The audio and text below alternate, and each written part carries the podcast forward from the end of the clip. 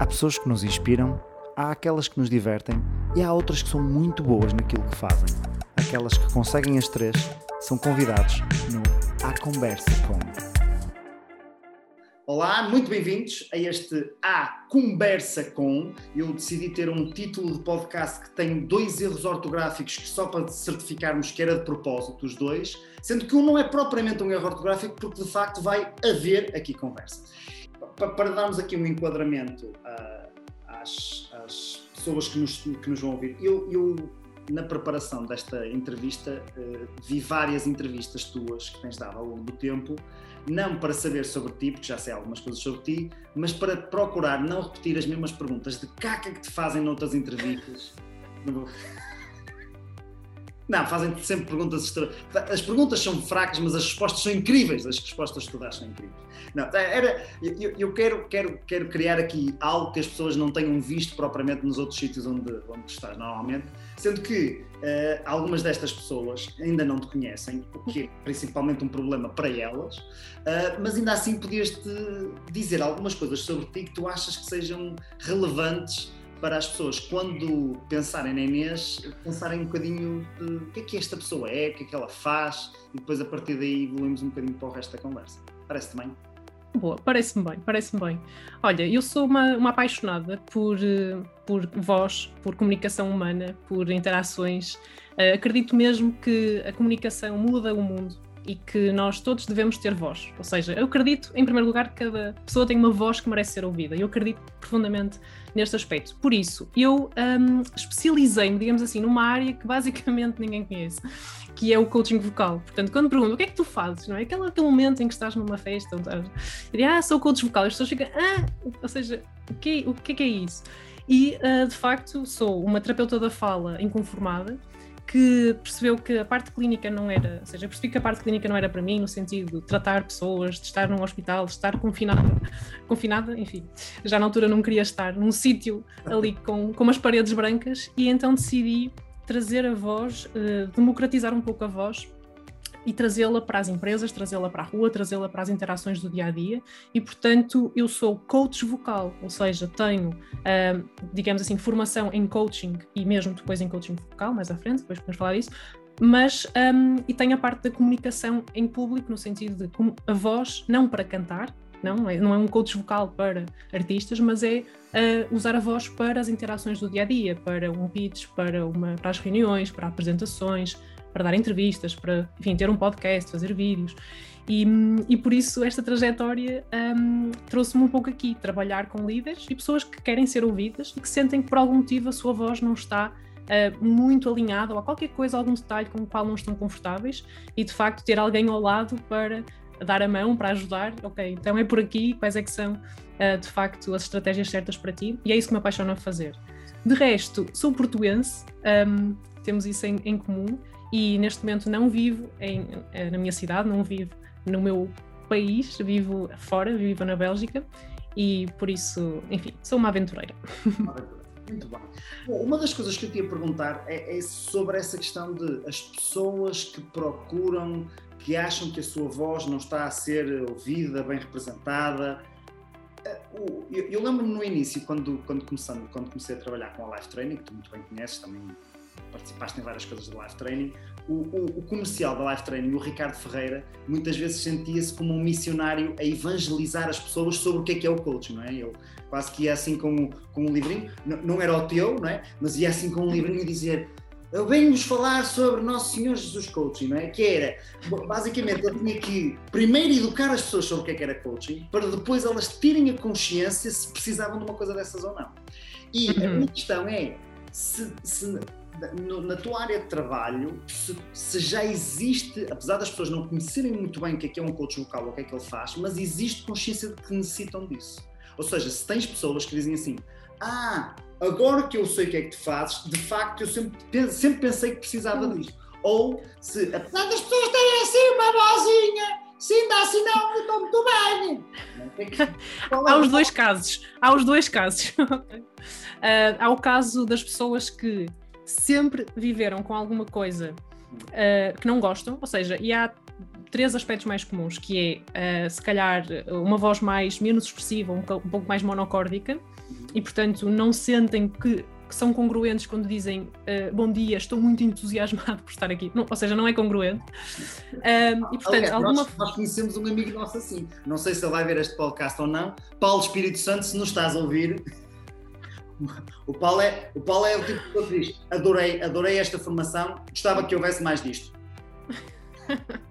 com, com uma voz assim, muito linear. E é isso, ou seja, um, ou a pessoa sente que não consegue transmitir a mesma emoção do que está a dizer, e isso é um, é um tema muito comum, e acho que as pessoas não procuram propriamente ajuda para isso, pensam, eu sou assim, certo. ou seja, não tenho muito jeito para isto, uh, não sou muito bom a expressar emoções, não sou muito bom com a minha voz, e aceitam. Falar não é para mim, pronto. Esta coisa de falar, esta cena de falar não é para mim. Isso é uma coisa. Uh, outro aspecto são as pessoas que têm dificuldade de facto em falar alto, ou falar, fazerem-se ouvir, estão num grupo de amigos e toda a vida sofreram, nunca ninguém as ouve, certo? Não sabem porquê. e, e, depois uh, acabam por às vezes ter que uh, uh, ter uma profissão em que são expostas e que têm que falar em público, têm que de facto mostrar que o que estão a dizer com convicção, com confiança, com autoridade. Pensam, eu não tenho muito jeito para isto também, ou seja, eu não consigo falar alto ou tenho que fazer um esforço, algures que me torna que me, que me é desconfortável ou sinto que estou a gritar quando estou a falar. Isto é super comum e quando estou a falar alto, isso vem da educação, vem de, enfim, de modelagem, de uma série de coisas. E depois há os aspectos das pessoas que também têm, uh, falam rápido, comem palavras e sentem que atropelam-se um pouco no discurso. Eu diria assim, simplificando, porque há dezenas de nuances, mas uh, a parte da expressividade, da projeção e da dicção, da clareza das palavras e do discurso, são três pontos mesmo muito fulcrais. Só que nenhum deles é grave o suficiente para alguém procurar um terapeuta da fala, por exemplo, ou ir ao médico. Pensa, bem, enfim. Eu sempre, sempre, sempre, melhor ou pior, as pessoas sempre me entenderam. Podem pedir para repetir três vezes, mas ao fim da terceira lá, lá consigo passar. E o que acontece é, quando eu trabalho com pessoas que já são muito boas, quando eu digo muito boas, é já, estão, já têm muito sucesso na sua vida, já, já atingiram lugares de liderança, lideram equipas, grandes empresas, grandes negócios, ou pequenas empresas, mas enfim, têm, têm é, já muito sucesso, só que nunca pensaram que podem melhorar isto, que não precisam de sofrer com este aspecto que lhes retira alguma confiança ali um bocadinho nos bastidores. E, e portanto, é, é basicamente essas pessoas que eu ajudo um, que não têm consciência que isso sequer pode ser trabalhado. Tipo, ah, isso pode-se trabalhar, ou eu tenho mesmo que ser assim, entendes? Como é que tu chegas, ou seja, nós temos aqui basicamente um público que é, eles têm esta dificuldade, reconheceram esta dificuldade, porque há muitas pessoas que nem sequer reconhecem isso, não é? Estão ou não é importante, ou não é importante, e não tem que ser. Há, há profissões que não exigem Certo, mas eu estava a falar especificamente, às vezes, de profissões que, por exemplo, no, no, meu trabalho enquanto coach e formador, às vezes eu tenho pessoas que uh, aquilo que reportam sobre a sua realidade não corresponde à realidade, ou seja, elas não têm mesmo consciência. Eu lembro de um, de um tipo que era um chefe de equipa e que organizava reuniões, e o nosso trabalho ia ser ajudá-lo a organizar melhor as reuniões. E ele disse assim: pá, as minhas reuniões são espetaculares. É, normalmente nós passamos o tempo todo a celebrar os sucessos que nós fizemos, e ali, mais ou menos no final, há uma ou duas dicas que eu dou sobre feedback, mas sempre numa perspectiva uh, de educação. E nós fomos assistir a uma dessas reuniões, e aquilo de facto era uma reunião de mais ou menos 60 minutos, em que os primeiros 5 minutos foi pá, Alberto, parabéns, António, muito bem, pá, tiveste espetacular. Agora tu, ó oh Manel, anda cá, anda cá, anda aqui ao palco e vais-me mostrar o que fizeste com aquele cliente. Isto tem algum jeito. E foram 55 minutos de, pá, de destruir um gajo atrás do outro. Anda aqui ao palco fazer isto comigo. Mas ele não tinha, ele não tinha mesmo consciência. Ou seja, a minha questão é, tu com certeza nesta questão da voz e do public speaking e de reuniões e de às vezes encontrarás pessoas que não têm essa consciência. E uhum. esses são os mais difíceis de convencer a quererem ser teus clientes, sendo que não é propriamente convencer, é que eles queiram, não é? Ou seja, que eles percebam, a, eu não vou convencer, não, é? mas que eles percebam a vantagem disto. Por outro lado, tu tens outras pessoas que não achavam é que havia solução para isto. Uhum. E quando uhum. te conhecem, percebem que existe solução para isso. Então, como é que tu fazes com que eles te conheçam? Quais são as estratégias que tu utilizas para eles te conhecerem e dizerem assim: Ah, olha, nunca tinha pensado nisto. Uhum. Pois é, é verdade. Só eh, antes de responder essa pergunta, só voltando atrás, as pessoas que não têm consciência disso, a autoconsciência é precisamente o primeiro passo para uma mudança, ou seja, a pessoa estar consciente do que é que está a acontecer agora. E muitas vezes, isso é que também gosto muito na área da voz, que é a pessoa, sei lá, gritar com a equipa, não ter noção do quão agressivo é, ou que guardar, guarda coisas para si, mas depois quando vai despeja tudo e portanto é, é explosivo. A voz é só o reflexo da parte comportamental e portanto eu trabalho, nem sequer faço técnicas tradicionais de voz, que é para a pessoa falar mais baixo, para não dar tanto nas orelhas do outro, mas a parte comportamental, o que está por detrás de a pessoa no final ter aquele comportamento. E portanto, essa é a parte que eu gosto imenso e que vejo que poucas pessoas fazem ligada à voz, ou seja, as técnicas de voz, ou então, e neste caso eu gosto de analisar do ponto de vista, desse ponto de vista. Agora, como é que estas pessoas me conhecem? Primeiro, desde que. Deixa-me só, só para te fazer uma pergunta, que é. Sim às vezes já, já, já te cedeu o caso de as pessoas depois nem terem que trabalhar a voz. Ou seja, ah, quantas vezes? Chegar isso e dizer assim, pronto, ok, agora já não há mais nada a fazer. Quantas vezes? Ou seja, poderia ser uma coach vocal ou uma outra qualquer coach, desde que tivesse a percepção de trabalhar essa característica. Pois, a questão é, a outra, o objetivo é sempre melhorar a voz e a comunicação, mas podemos ir por vários caminhos, não é? E se uma coisa tem uma origem, tal como alguém que a voz trema a falar em público, não é, o problema não é com a voz. Portanto, Normalmente. A não ser que trema. Problema, a não ser que trema sempre, isso é outro tema, não é? é outro, outro assunto, mas o que está por trás é a emoção que causa a ansiedade que vai fazer a voz tremer. Portanto, isso é sempre coaching vocal. Agora, o, o tema, o, aquilo que eu descubro com um cliente quando, quando conheço e ele está interessado em trabalhar algum aspecto, é normalmente perceber qual é a causa do problema e atacar a causa, não ir à superfície e só estar a trabalhar a voz quando a pessoa sai da sessão e volta tudo ao normal porque não consegue interiorizar uh, esses aspectos. Por isso, o que eu tenho feito desde há mais de 10 anos que trabalho nesta área é evangelizar o público no sentido de dar a conhecer a área. Um, eh, e aquilo que eu faço é, primeiro, este tipo de conversas, aceito sempre qualquer tipo de conversa, ou aceito mesmo, agora já não consigo sequer aceitar todas, todas, mas um, ehm, pelo menos uh, estar presente nos mídias, uh, escrever regularmente artigos, uh, dar entrevistas. Tenho o meu podcast, o meu podcast que também serve e tem servido para trazer muito estes temas em que as pessoas se identificam ou conhecem alguém que se identifique. e acabam por passar o podcast a alguém, olha, olha este tema, ou penso que isto pode ser importante para ti ou não. Uh, depois, uh, outro aspecto que também acho que contribuiu muito para, para, esta área ficar mais conhecida foi o ter escrito o livro, a convite da Porta Editora, em 2016 e depois lançado em 2018. Também ajudou as pessoas a terem. O que é isto do coaching vocal? Porque, no fundo, foi o primeiro livro em, em Portugal, e diria. Um livro sobre coaching vocal é bastante raro, ou pelo menos não existia na realidade portuguesa. Há com técnicas de canto, há com técnicas disto e daquilo, mas não propriamente orientado ao desenvolvimento pessoal. E, e portanto, há uma, uma divulgação contínua. Depois, isso acaba por tra também trazer muito boca a boca, ou seja, muitos dos meus clientes vieram de antigos clientes, isso ajuda também, claro, a chegar mais, mais longe. Uh, e depois, o que eu faço, às vezes, são alguns eventos, uh, normalmente em parcerias com organizações, como por exemplo aqui em Bruxelas há uma organização que é a PWI, que é Professional Women International, em que uhum. basicamente é uma network de mulheres e por exemplo, fiz um workshop com elas, um workshop que era dentro da organização, só que tem muitas pessoas, e portanto acabam por também conhecer o meu trabalho. Um, e portanto é um trabalho constante de divulgação e intervenção, divulgação e intervenção.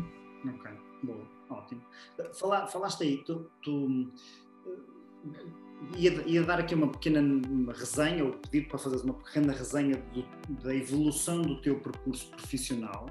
Um, e, e, depois vou encadear aqui com a pergunta dos teus eh, múltiplos projetos que agora tens e com as múltiplas coisas que fazes. Mas tu, tu começaste, disseste que começaste com, uh, com uma. como terapeuta, certo? E como é que tu, então, percebendo que existe esta oportunidade, qual é o, o desenho que tu fazes para a frente? Uhum. Olha, comecei como terapeuta da fala e, e na altura estava dividida entre trabalhar na área da voz, que tinha sido a área que eu estudei uh, no final do curso, porque nós na terapia da fala podemos escolher várias áreas. Isso talvez confunda algumas pessoas que é, ah, sim, o terapeuta da fala, o meu filho veio à terapia e fez terapia. Isso é uma área da terapia da fala, talvez das mais conhecidas. Esta área da voz e comunicação é menos conhecida, ou seja, é isso também que é aquilo que me leva depois a um projeto mais à frente, que é de trazer mais terapeutas da fala para também trabalharem nesta área. Mas quando eu era terapeuta da fala e comecei a trabalhar, comecei a ver que um problema de voz muitas vezes não era um problema de voz. o que é que eu quero dizer com isto? Que havia a tal parte comportamental por trás, havia questões de nervosismo, ansiedade, questões de auto, autoestima, de confiança, em que a voz, nas pessoas ditas normais, no sentido em que não têm uma patologia, precisavam de outro tipo de ferramentas que não era aquelas que eu lhes estava a oferecer. Ou seja, as coisas resultavam na sessão, a pessoa saía da porta fora, voltava a ansiedade, voltava um, a falta de confiança, voltava a voz a tremer. E assim, mas o que é que se passa? Porque é que as pessoas não Uh, a sessão é espetacular, é, sou espetacular, a pessoa diz que é espetacular, mas isto não resulta lá fora. E é o problema de muitos terapeutas da fala, tipo, a coisa resulta ali, mas depois não resulta, a pessoa volta a passar uns meses frustrada com o mesmo problema. E então, foi quando procurei a formação em coaching, uma certificação em coaching que me desse ferramentas para um, e o coaching vem também da área do desporto, porque eu joguei basquete e a, a parte do coaching para mim já é, é, era muito familiar, é? de ser treinada para uh, e de ter alguém que nos dissesse ou que nos ajudasse a atingir objetivos, e portanto isso era, foi uma transição muito fácil. Depois um, comecei a ver que, mesmo em processos de aulas de voz, a pessoa saía dali e não sentia que tinha, que tinha que fazer um esforço muito grande para ligar as aulas de voz de facto ao seu objetivo. Ou seja, aprendia uma série de coisas, aprendia a respirar, aprendia a ter uma boa postura, mas como é que ela aplicava isso às reuniões? Como é que ela treinava aquilo para? E eu, na altura onde eu trabalhava, nós tínhamos uma voice coach uh, que era ligada à área do teatro e eu fiz imensas aulas com ela, eu como aluna, Uh, trabalhei em, em, formações em conjunto com ela e aprendi imenso do que é que é ou poderá ser o voice, o voice coaching. Uhum. Uh, voice coaching vem do teatro, vocal coaching vem da área clínica, portanto há esta separação, nomenclatura. E um, eu notava que mesmo as pessoas que faziam esse processo sentiam que ah, isto não é, não faz o clique logo, demora muitas semanas, demora muito tempo. E assim, como é que eu posso trazer, acelerar o percurso, acelerar o caminho de uma pessoa? Se eu tenho uma apresentação para a semana, eu não posso fazer N sessões para conseguir o objetivo. E depois foi aí que conheci a programação neurolinguística, ou seja, comecei a juntar outras técnicas que permitissem criar um estado mais rápido ou modelar comportamentos uh, desejados de uma forma mais rápida uh, e trazer isso para a, para a minha metodologia. Mas foi uma construção um, que fui juntando, juntando, juntando. Também participei nos Toastmasters, aprendi imenso. Precisamente eu a fazer discursos, porque uma coisa é ensinar alguém a falar em público e não falar em público. E é possível, uh, há muita gente que se calhar o faz, não é? Mas estar em palco a falar para centenas de pessoas ou para milhares de pessoas, ou sabes, dá uma outra congruência. Então eu trabalhei muito em mim estes anos, expus-me a muitas coisas, uh, a teatro, Uh, expus-me a dar entrevistas, expus-me a fazer coisas desconfortáveis, a ter que falar em público, falar de temas que não eram do meu, uh, da minha métier, ou seja, coisas que tinha que inventar no discurso em 5 minutos para fazer qualquer coisa, e consegui, consigo compreender mesmo o meu cliente, ou seja, consigo compreender mesmo o que é estar numa apresentação e não ter tempo para fazer imensos exercícios de voz para me preparar, porque ah, a coisa é muito rápida, estou numa conferência, sabes? Um, então tudo isso, uh, tudo isso me trouxe uh, a querer aprofundar cada vez mais esta área, porque de facto existe pouco na Europa, existe pouco em Portugal, existe pouco na Bélgica. Ainda esta semana falei com uma pessoa uh, que disse: pai, procurei um vocal coach em, na Bélgica, não encontrei há uns anos, tão simples quanto isso. E pronto, por isso é um caminho que acho que ainda está só a começar, não é? Isto é muita coisa por fazer ainda. Sim, é isso, é isso. Como é que tu, tu ou seja, estiveste nesse projeto inicial e depois como é que é a tua evolução? Uh, começas, eu sei um bocadinho como é que é a tua evolução, sendo que a, a, minha percepção é tu és uma pessoa empreendedora, és uma pessoa com, com garra, com genica, que gosta de fazer as coisas. Uh, Porquê que não partiste logo para, então pronto, vou criar a minha marca, vou fazer, vou ser uma vocal coach, vou trabalhar só nesta área, fazer a minha empresa, etc. Porque tu tiveste aí vários tiveste aí um, vários períodos diferentes. Uhum. Sim, acho que o período em que nós nos conhecemos, eu estava numa, numa fase mais artística, vou trabalhar num contexto mais artístico, em que trabalhava com cantores, com atores, com pessoas com profissões diversas, tal como tu, que precisavam de falar, ter uma voz melhor para, enfim, para as suas profissões. No Voz e Nós, exatamente. Depois, uh, por coincidência ou não, num dos tais networkings em que eu fui, uh, enfim, conheci uma pessoa que me disse: Ah, eu conheço alguém que faz algo parecido com o que tu fazes em Lisboa. E, portanto, pôs-me em contacto com uma empresa, que acabou por ser a empresa para onde eu fui trabalhar, portanto, dei o salto do mundo mais artístico, digamos assim, para o mundo mais corporativo. Uh, ao fim de três anos de trabalho, ou seja, estava, tinha 23 anos ou 24 e estava à frente de um presidente de um banco uh, a fazer vocal coaching, ou seja, olha, está aqui esta vocal coach, vá, trabalha com, trabalha com ou seja, o tipo de cliente passou a ser completamente diferente. É. E isso fez-me mudei-me em primeiro lugar para, do Porto para Lisboa, comecei a trabalhar numa empresa, trabalhei lá há seis anos, um, e no fundo foi mesmo muito importante essa fase, porque primeiro deu-me a conhecer uma realidade completamente diferente da realidade clínica. Em segundo lugar, conhecer como é que as empresas funcionam, como é que os líderes, o que é que os líderes precisam. E outra coisa, foi a trabalhar em muito menos tempo, porque aquilo que eu tinha ah, oito, sessões ou oito horas para trabalhar, ou 12 sessões, ou quer que seja, acabou. Tenho uma hora para trabalhar e, portanto, resolve. e isso criou uh, em mim uma necessidade de trazer resultados ainda mais, mais rápidos. Um, nessa empresa, também tive o privilégio de, primeiro, a equipa era de facto espetacular e foi uma experiência incrível, e de trabalhar noutras áreas que não a, a, o coaching vocal, ou seja, eu também dava treinos de public speaking, uh, de comunicação com influência, ou seja, comunicar com diferentes perfis, e isso deu-me assim uma abertura de técnicas muito grande. Um, durante todo esse tempo, mesmo quando eu estava no Voz e Nós, o que eu comecei a criar foi a minha própria marca. Só não trabalhava nela a full time, mas eu sempre tive a minha marca. Aliás, eu lembro-me que tu foste um dos primeiros mentores que eu tive, em que me ajudaste a definir a minha marca, o meu público, uh, inclusivamente lembro-me de estar a decidir se me iria chamar coach de comunicação e voz ou coach vocal, e acho que optamos, entre aspas, por ser só coach vocal, porque é uma coisa muito mais concreta. Um, e portanto foi super importante esse trabalho. E o que eu fiz foi construir o meu site, mesmo quando fui para Lisboa, construí o meu site, construí os meus cartões, meus cartõezinhos de visita, e o que eu fui, o acordo que eu tinha com a empresa onde eu trabalhei, com a MTW, foi de poder ter os meus clientes na mesma, ou seja, em horário pós-laboral, mas atender na mesma clientes de voz. Isso foi fundamental para eu nunca perder o contacto com esta área, ou seja, estava a trabalhar em public speaking e outras coisas, mas tinha sempre casos de voz, efetivamente. Uhum. E foi quando comecei a atender políticos, uh, sei lá, personalidades da televisão, ou enfim, outras pessoas e líderes e tudo mais, que vinham procurar essa área. Quando. Chegavam até ti pelo trabalho que, que, tinhas feito na empresa e eles depois diziam assim: ah, então se calhar quero, ou, ou, ou era. Pá, uma, porque conheciam alguém que tinha feito, era por referência, era aquela questão da referência. Sim, porque pesquisavam na, na, no Google e acabava por aparecer o meu nome, por referência, por uh, virem ao meu site e levarem com o meu site e contactarem-me. Normalmente, todos esses contactos eram mesmo fora da empresa. Tudo o que era da empresa era feito dentro de qualquer, sim, qualquer cliente, qualquer, qualquer cliente que viesse dali ficaria ali. Certo, então certo. sempre houve assim essa separação. Era, sim, a minha ideia não era, ok, eles de, tinham um contato contigo, era, poderia ter sido alguém que te tivesse conhecido num evento empresarial, mas numa palestra que tu tinhas feito, em que a empresa tem várias empresas ou qualquer coisa assim desse género, era mais essa, uhum. essa questão.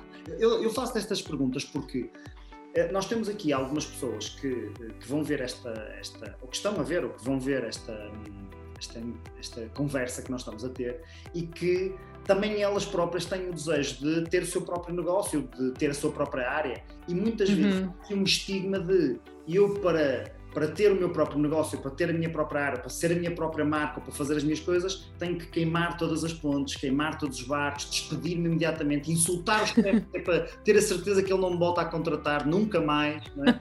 E diz, tudo mais a boca. Não, não é? Há assim uma, uma perspectiva que às vezes. Todo da, da, maior parte das pessoas que eu conheço, que também aconteceu comigo, que colaborei enquanto freelancer, mas colaborei muito tempo com a live training nesta área, uhum. uh, contigo, com uma série de pessoas que acabam por conseguir desenvolver os seus próprios negócios e numa parte conseguem ter coisas boas de estar a trabalhar por conta de outra, em outra estar a trabalhar numa organização e ter a sua própria questão e as coisas uhum. vão avançando. É possível as coisas serem feitas. É possível e acho que é, acho que é muito uh, mais orgânico fazer dessa maneira, ou seja, aquele, aquele mito do empreendedorismo de vou-me despedir e vou fazer a minha cena. O fazer a minha cena, ou seja, o trabalho que eu comecei contigo oito anos ou nove anos antes de me despedir, uh, foi de definir a minha marca, definir o meu nicho. Trabalhei com imenso, depois de ti, tive outros mentores para outras coisas, para redes sociais, para posicionamento, para o site. Depois, Ricardo, foi, foi, foi, foi o início de tudo. Foi o primeiro, nunca vou esquecer. A primeira vez eu nunca mais vou esquecer. Mas esse trabalho demora assim alguns anos ou alguns meses a desenvolver. Portanto, eu saio de uma, do meu trabalho fixo e não tenho nada disto definido, vai demorar algum tempo a ter dinheiro em caixa, porque é um trabalho de construção da marca, de pensar e repensar no público, e é uma coisa que continuo a fazer, a afinar cada vez mais o meu público-alvo, a minha mensagem e tudo mais. Portanto, um, eu acho que é, é, bom combinar os dois mundos, não é? De ter um trabalho no qual nós contribuímos e sentimos, sentimos sempre a crescer quando estava no projeto da MTW, uh, sempre adorei os projetos em que estive, sempre tive cada vez mais responsabilidades, muitas em que eu estava desconfortável porque tinha que já liderar a, a equipa ou alguma parte ou alguma coordenação, etc. Mas que fez-me muito bem também crescer e, e, lidar com projetos grandes também e tudo mais. Um, e, uh, mas também me fez bem manter o meu projeto à parte, no sentido em que não concorria porque as pessoas não iam lá à procura de coaching vocal, não é? E se iam, eu estava lá, mas eram pessoas que nem sequer conheciam a empresa e que vinham ter comigo de outras formas. E portanto eu consegui ter, manter, espero, espero eu, não é? Todo o profissionalismo uh, e manter todo o foco na empresa e quando, não é? Fora das horas de trabalho, trabalhar na minha marca. Isso fez com que eu tivesse durante algum tempo da minha vida, não é? durante a minha década dos 20, uh, ah, trabalhei muito ao fim de semana, trabalhei muito ao final da tarde. Uh, se calhar dediquei muito a essa parte da construção da marca, a ir a eventos, a falar em palestras, a, a ser convidada para aqui e para lá. Dá trabalho, mas depois, mais tarde, consegui colher esses frutos. Ou seja, o que eu diria a alguém que está nesta situação é ter uma relação mais amigável possível e transparente com a empresa, porque a empresa sabia, sabia perfeitamente que eu estava a atender os casos, que tinha a minha marca, que tinha o meu site, que tinha tudo. Portanto, essa parte sempre foi 100% transparente. E também sabem que eu não queria só fazer aquilo, ou seja, que eu um dia mais tarde já sentiam que provavelmente eu não iria ficar ali para sempre, porque o meu bichinho, aquilo que me dá mesmo prazer é o coaching focal, e isso sempre foi muito uh, transparente também nesse, nesse sentido. Tu falas aí de uma coisa que eu, que eu gosto muito de referir, não é? De, então, enquanto trabalhavas, depois no final da tarde, nos fins de semana, no etc, etc, etc. E eu vi-te a falar numa entrevista em que, além disso, depois aconteceu a escrita do teu livro e todas aquelas coisas, não é? Que te ocupavam, acordavas mais cedo de manhã e fazias antes de ir para o trabalho e depois de vir do trabalho e fora essas sessões, etc, etc. E eu, eu costumo chamar a isso pagar o preço, não é? De termos aquilo que queremos, há um preço a pagar. Às vezes o preço a pagar é em número de horas. E no teu caso, nessa entrevista, referiste que o preço a pagar não foi só em número de horas, que houve ali um momento em que uh, a corda esticou demais. Esticou. como é que tu, como é que tu, ou seja, primeiro, obviamente tu querias fazer isso tudo e isso faz parte da tua natureza e tu, tu, queres estar presente em todos estes projetos. E obviamente também queres ter sanidade mental e queres, ter uma, uma relação com outras pessoas amigáveis e amorosas e social e etc como é que tu conseguiste perceber o momento em que a coisa estourou e como é que conseguiste encontrar novo equilíbrio? Porque daquilo que eu estive a ver agora, tu tens 750 projetos também, não é? Fazes, tens, tens um, um, projeto em Portugal e no Brasil, tens um projeto com a Alexandra, tens, um, tens a, a tua marca e os teus clientes e o teu projeto, depois tens o podcast. Uh, é? Uhum. Como, é, como, é que, como é que foi esse, esse, esse bater, bater no fundo? De, da corda esticar, não é? como é que foi esse esticar de corda e voltar aqui a um processo que também te é natural, porque se tu és uma pessoa com essa garra, com essa energia, com essa. Pá, também retirar e dizer assim, não, agora vou só, só uma coisinha e tal. Não, não dá, não é? Começa a bater com o formigueiro e a coisa faz-te mal. É Olha, a primeira, a primeira estratégia são umas, uns belos puxões da orelha do namorado. que é agora, como é que tu trabalhas por conta própria e não tens tempo para marcar uma consulta no dentista? Assim que é verdade. Não, mas isso é, essas conversas são importantes e de vez em quando vou tendo porque é assim um banho de realidade. Um, e só tenho que agradecer ao meu namorado David para de facto me pôr os pés na terra de vez em quando. Que um, eu continuo com essa vontade de fazer mil e uma coisas. Houve uma altura em que eu estiquei mesmo a corda. Um, não sei o que é que é um burnout, mas não sei se estive muito longe disso, porque foi. Um, decidi fazer assim poucas coisas ao mesmo tempo. Portanto, trabalhar a tempo inteiro numa empresa que era só, uh, ou é, continua a ser uh, líder em Portugal no treino de executivos e, portanto, um trabalho super exigente que me levava, sei lá, o dia inteiro focada naquilo. Decidi escrever o livro nessa altura, com um prazo de um ano para escrever, com compromissos e deadlines com a própria editora. Decidi fazer um, um, um, um master, uma pós-graduação em Vocal Coaching em Barcelona, que implicava ir uh, todos os meses para lá um fim de semana em que ia direta do trabalho sexta e voltava direta para o trabalho na segunda, portanto trazia já, portanto, essas coisas. Claro que a parte pessoal rebentou uh, nessa altura, a parte pessoal foi, uh, ali estourou um bocadinho, mas foi importante ir, acabei tudo o que tinha a acabar, uh, mas uh, eu agora penso nas coisas como há o meu projeto de vida e esse, essa é a minha maior empresa. O meu projeto de vida, eu pessoal, é? A minha parte pessoal é o meu, uh, o meu projeto. E a parte profissional tem que encaixar uh, na parte pessoal, ou seja, eu tenho, se olhares para a minha agenda, eu tenho marcados na agenda os blocos em que eu estou sozinha, em que eu não estou a atender ninguém, em que eu estou no ginásio, em que eu estou uh, no yoga, em que eu estou, ou seja, na, a minha hora de almoço, quando eu vou ao mercado, ou seja, tudo isso está na agenda. E isto é um conselho mesmo para não entrar, uh, eu novamente, não entrar em burnout ou não entrar em, uh, em nenhum tipo de, enfim, de desequilíbrio, digamos assim. Mas eu acho que na nossa vida nós não estamos sempre em equilíbrio, acho que isso é um grande mito. Acho que há alturas, e fases e projetos que realmente nos levam mais ao limite, e depois há alturas em que estamos mesmo, de facto, muito mais calmos e a nossa vida anda um bocado nestes, não é? Anda aqui um bocadinho nestes, nestes a balançar entre estes dois extremos. Portanto, o equilíbrio perfeito e permanente é muito difícil, acho eu. Acho que isso é, para mim, pelo menos, é, acho que é difícil. Por isso, um, marcar esse tempo na agenda, o, o, nosso tempo de descanso, é, para mim tem sido fundamental para algum equilíbrio.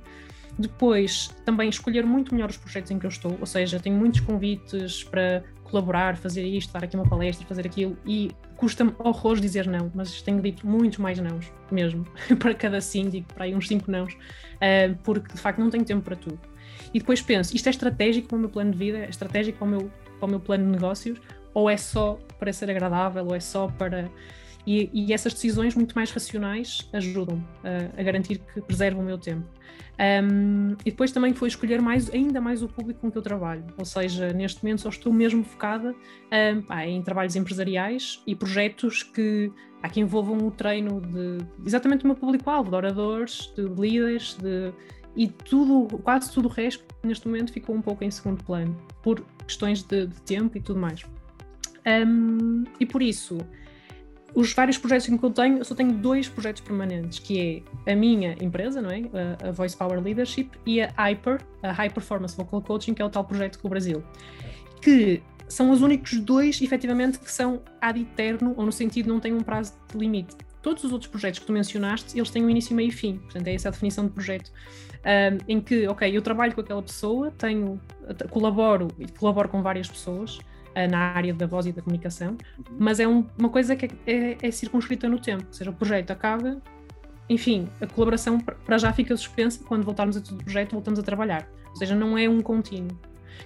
Um, a questão da Hyper e desta empresa que eu tenho com a minha sócia, que é aquela Vurmli, um, brasileira, uma fonoaudióloga, ou seja, terapeuta da fala no Brasil, é de nós uh, mudarmos um bocadinho o paradigma de ah, isto a terapia da fala não é para adultos, não é para pessoas pá, sem problemas, uh, é para crianças, é para gagos. Não, é para toda a gente. Só que temos que trabalhar de forma diferente. Temos que trabalhar com ferramentas é, de coaching, de comunicação, que complementam a voz, mas não podemos estar com uma mentalidade do médico que vai tratar o paciente.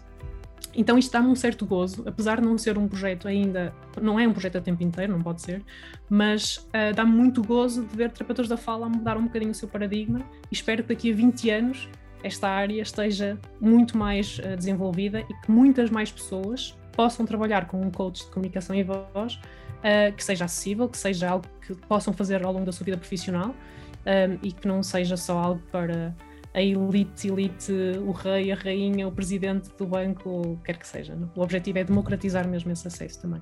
No fundo, tu estás a criar a tua concorrência. Estou a criar a minha concorrência, com todo, com todo o gosto. Com todo o gosto, sim.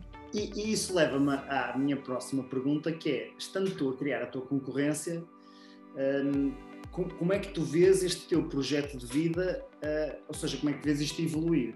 Isto porque o teu tempo não é replicável, não é? Tu consegues, não, consegues escrever um livro e agora o livro está ali fora e quem quiser compra e portanto tu escreveste uma vez e vais vender o resto da vida uh, o teu livro. Mas tu estar contigo não é uma coisa escalável, porque o teu dia, por muito bem gerido que seja, por muito equilibrado ou desequilibrado, tem 24 horas como o meu. Uh, e uhum. portanto, mesmo na Bélgica, acho que só tem 24 horas. E 24 é... horas chuvosas, não é? Normais. chuvosas. Assim, nublado e tal. Cinzentinho, como a gente gosta. Cinzentinho, como a gente gosta, como está agora. e, eh, e, e é, como é que tu vês esse teu futuro? Percebendo que para tu escalares para outras coisas não pode ser à base do teu tempo. Se é que tu queres escalar para outras coisas. Pois também é isso. Um, olha, eu, essa, essa parte do crescimento, nós pensarmos na nossa vida como a minha empresa vai crescer, não é? Os empreendedores pensam muito nisso. Como é que vais vender? Como é que vais. Pá, fazer crescer a empresa e depois vais vender e depois vais não sei o quê. Ou seja, nós pensamos muito na ótica do crescimento desenfreado. E, e é, aquela, é aquela história do, do pescador que estava, estava a pescar e alguém o aborda, pá, estás aqui a pescar, mas tu devias era ter uma frota e vais precisar trabalhar para ti, para teres tempo livre e poderes pescar à vontade. Sim, mas isso é o que eu já estou a fazer agora. Tipo, porque é que eu vou estar a complicar a minha vida para ter, não é, tempo para mim? Uh, por isso, de facto, o que eu, a minha estratégia foca-se muito mais na qualidade em vez da quantidade. Ou seja, eu escolhi ter menos clientes, eu escolhi ouvir muitos nãos, eu escolhi um, ah, trabalhar com 10 pessoas ao mesmo tempo e dar o máximo de atenção uh, a essas 10 pessoas por semana, por exemplo. Em vez de ter a minha agenda com muitos colegas meus trabalhadores da fala, Ricardo, quando me disseram isto, que atendem 20 pessoas num dia. Tipo, num dia. Trabalhando num hospital, assim, com sessões de meia e meia hora, que é sempre a virar frangos, certo. eu penso. É, é muito difícil. Sabes? Tipo, não, eu quero menos clientes. Certo. Ou seja, para estarem comigo, não é? De forma direta. Uh, e eu sei que isso vai acontecer, está a acontecer já, é? ter uh, os clientes, porque os clientes escolhem e eu também escolho, ou seja, acaba por ser um casamento, tem que ser um bom casamento, eu tenho que sentir que eu posso ajudar e a pessoa tem que sentir que eu a posso ajudar. Um, e por isso, uh, o que eu comecei a fazer foi, claro, o livro é uma forma de aceder a muita gente que não vai fazer sessões. tenho um curso também feito com o Porto Editor, um curso online, que é o Poder da Voz, que também é, enfim, é um valor um pouco mais acima do livro, mas também dá para aceder já a uma série de técnicas e de uma transformação naquele, é? naquele eh, bloco de tempo e naquelas horas e naqueles vídeos que foram gravados com imenso carinho e cuidado. Portanto, é outra forma para pessoas que não vão trabalhar comigo diretamente. Um, esse, e um, esse curso online incide também nas questões comportamentais? Não, não, não só nas questões da voz mesmo. É mais difícil, não é? Criar um, um, um programa desse género, não é? Sim, acho que é um pouco mais difícil porque tem a parte personalizada que eu gosto mais. Por exemplo, eu dei muita, tal como tu, dei muita, muita formação em grupos. Eu passava a minha semana, quando trabalhava nesta empresa em Lisboa, passava a minha semana a dar formações em grupos, segunda, terça, quarta, quinta, treino, treino, treino, treino. E eu gosto muito das dinâmicas de grupo, adoro dar formação. Só que o que é que acontece? Quando nós estamos a dar formação, nós temos que fazer aquilo que sabemos que vai resultar. Ou no sentido em que repetimos a mesma fórmula muitas vezes. Isso a mim aborrece-me como formadora, aborrece-me não conseguir trazer conceitos novos, não testar conceitos novos, não desafiar o meu cliente, não, não gerar aquela, é, aquela transformação ali direta. Um, e por isso, eu sou uma treinadora que prefere um para um do que um para muitos, por natureza, ok? Gosto da conversa, gosto da relação, gosto da, da proximidade que se cria, gosto da parceria, enfim. E portanto eu assim, quase enjoei de grupos e agora estou mais focada na entrega, na entrega individual. Não significa que no futuro eu não, tenho, não venha a ter um programa em que seja feito em grupo. Uh, isso está nos meus planos, poderá acontecer, mas para já não é o meu foco principal. A outra estratégia não só, tem que ser só... também, não tem que ser. Já há, já há cada vez mais estratégias para isso. Eu, eu tenho uma das coisas que, que, o, que, esta pandemia proporcionou foi mais tempo para pensar neste tipo de estratégias que às vezes também não estava muito focado nas ações presenciais e nas empresas e nas palestras e etc. Uhum. Não, me dedicava muito tempo a pensar noutras ferramentas. Agora já há muito mais ferramentas para levar de uma forma mais personalizada, não sendo completamente um para um, mas para criar uhum. uma desse género. Sim. Agora é preciso Sim. também querer e temos vontade disso e gostarmos disso. Claro, claro, claro, claro.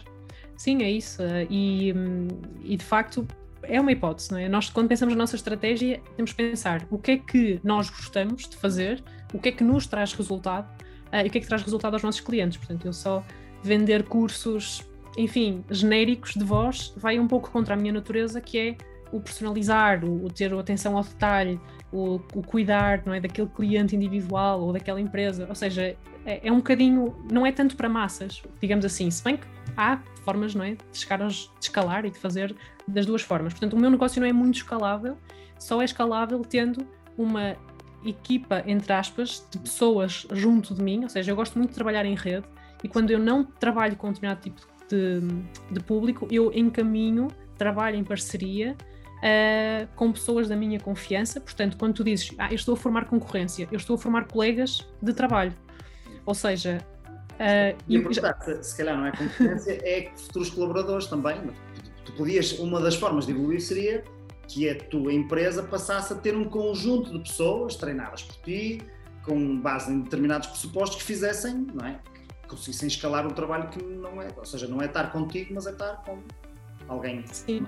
E nesse momento isso já está, já está a começar a acontecer, porque de facto chegam muitas pessoas um, porque leram um artigo ou porque viram qualquer coisa e Inês, ah, eu gostava muito, por exemplo, que trabalhasse com o meu filho uh, porque tem 15 anos ou a minha filha e tem, lá, e tem problemas em confiança e sinto que já poderia ajudá-la agora, nesta fase, antes que a coisa se agravasse e tudo mais. É. E um, eu, apesar de eu já ter trabalhado com esses casos no passado, neste momento desfoca-me um pouco de, do meu público-alvo de trabalhar, por exemplo, com adolescentes, ou trabalhar com crianças, ou trabalhar com cantores, ou trabalhar com atores, enfim.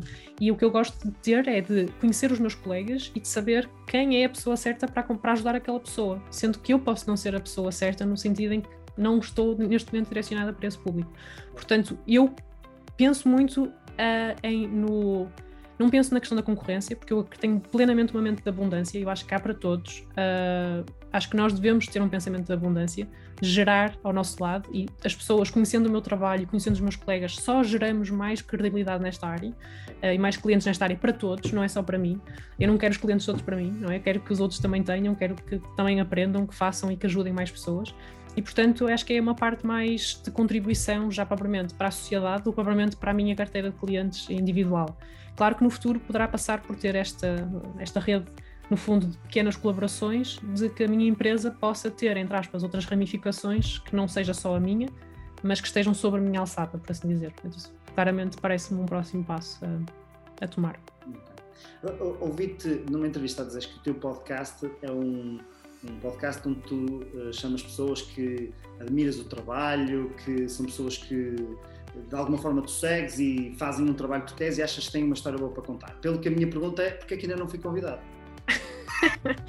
Estavas na lista. Agora estava na lista, não é? Convinha. Estavas na lista, mas comecei a ter uma pressão. Não, eu vou ser, vou ser, vou ser, vou ser honesta. Estou a ser. um, eu senti uma certa pressão de, de parte dos meus clientes cá e da minha rede de contatos cá de mas porquê é que o teu podcast é em português? Porquê é que o teu podcast não tem, não sei, porquê é que nós não conseguimos entender? E uh, eu tive que interromper, digamos assim, a minha estratégia para o podcast, um, o Your Voice Matters, em, em Portugal. E, uh, aliás, comecei agora recentemente um, a edição, digamos assim, um, em inglês. E comecei a convidar pessoas que não têm tanta proximidade, ou pelo menos tanta história, tanto histórico de relação, não é? Para mim é muito mais fácil uh, pá, chamo, né, ter os meus contactos em Portugal e os meus clientes em Portugal e, e cá isto foi mesmo um desafio, que é o deixa-me desconfortável, claro, ter que contactar pessoas que não me conhecem assim tão bem ou com quem temos tido uma relação, mas ainda não é mais recente, e chamá-las a dizer: Olha, eu acho que o teu trabalho é mesmo fixe, anda a falar sobre isso, gostava de saber mais e o meu público também gostava de saber mais. Uh, e isso começou a acontecer agora, sabes? De começar a chamar assim estas pessoas e estou contente com yes, o resultado. Estava a brincar contigo, exatamente para introduzir isto que era o teu podcast, é? que é, um, é um conjunto em que tu falas com pessoas que achas que a voz delas de facto interessa e que têm projetos interessantes também e como é, como é que tu abordas a tua questão da voz na entrevista? Ou seja, como, como, como, é que tu, como é que, ou seja, isto não é só para eles contarem a história deles e para falarem sobre o trabalho deles, como é que tu enquadras ali uh, o teu trabalho e a, e, a, e a, questão da voz nessa entrevista? Uhum. Acaba por, eh, ou seja, acaba por surgir, o grande objetivo é as pessoas ouvirem falar da voz em várias perspectivas, ou seja, ouvir falar da voz do ponto de vista de alguém que está em palco e que tem uma profissão, que, sabe, que é comediante e que não sei o quê. Ouvirem falar da voz na perspectiva de um orador internacional que vai ter aqui para outra, outra cultura. Ouvirem falar da voz na questão de combater a ansiedade quando fala em público. Ou seja, uma série de coisas que, como eu vejo a voz nessas perspectivas todas, um, acho que seria mais monótono estar eu a falar dessas perspectivas todas sozinha em episódios a solo. Portanto, o que eu gosto é de trazer pessoas que eu conheço o trabalho, uh, que sei que tem uma forma de pensar da qual eu acho que a perspectiva é refrescante e é interessante e acho que é, pode ser uma mais-valia e acabo por fazer a ponte de, pá, olha, alguns dos meus clientes também sentem isso. Olha, é verdade, isso acontece muito. Uh, olha, como é que tu trabalhas isso? Como é que eu trabalho isto? Um, e, aliás, tenho pessoas que não foram meus clientes ou, e, e, que nunca fizeram coaching vocal e que se desenrascaram e que treinaram sozinhos e tudo mais. E, portanto, não é isso que os impede de vir ao podcast partilhar a experiência claro. do que é que é um, fazer esse processo sozinhos, eventualmente. Por isso, há sempre pontes na conversa entre. Uh, há sempre momentos em que eu quero puxar um bocadinho a questão da voz, ter a perspectiva da pessoa sobre o tema, e, mas essencialmente mostrar que há várias formas de fazer, enfim, de chegarmos a um resultado que não é. Um, não é só para mostrar que o coaching vocal é espetacular e é também, é também, é também. é também. Quais são os mitos que, que tu normalmente encontras associados a esta questão da, da voz ou do coaching vocal? Uh, uma das coisas que, que, que, se ouve muito falar não é, é dizer que aquela pessoa tem uma voz radiofónica quando tem assim uma voz. quando fala assim. Não é? Mas que, que, mitos é que tu encontras e, e, até provavelmente alguns dos teus clientes chegam até ti dizendo ai, o que eu gostava era de conseguir falar assim sempre. Não é? que, que mitos é que tu tens que desmistificar aí quando, tu, quando trabalhas com os teus clientes?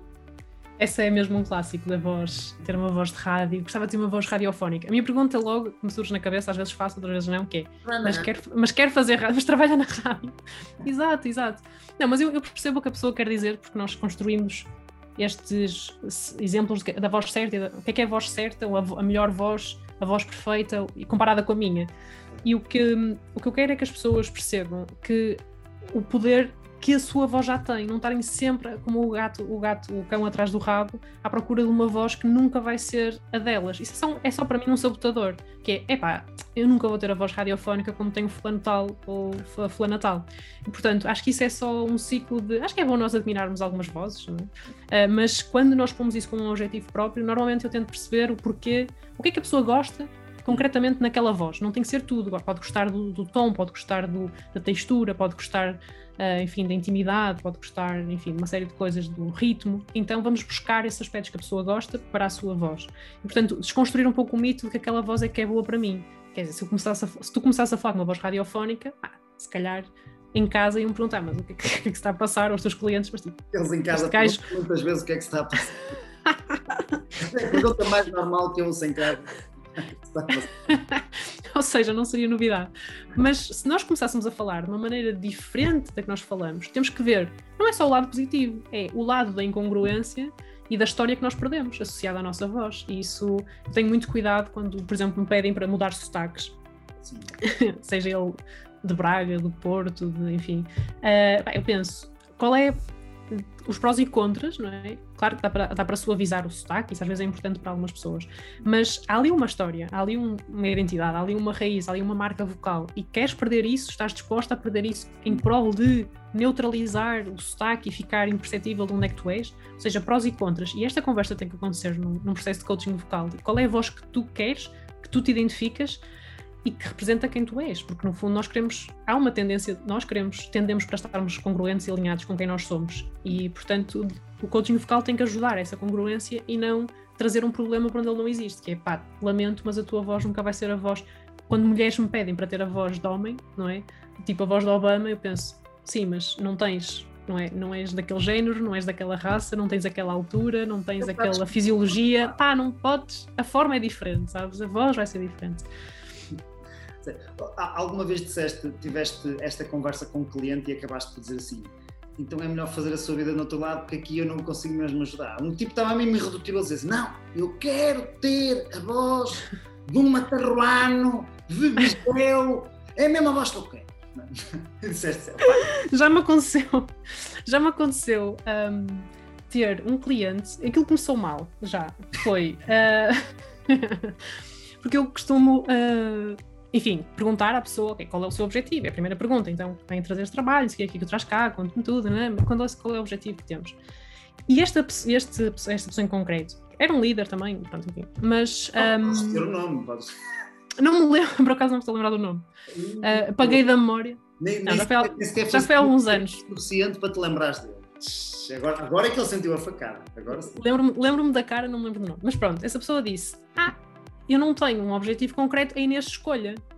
E eu já devia ter desconfiado, já devia ter desconfiado disto. Olha, a Inês é que sabe.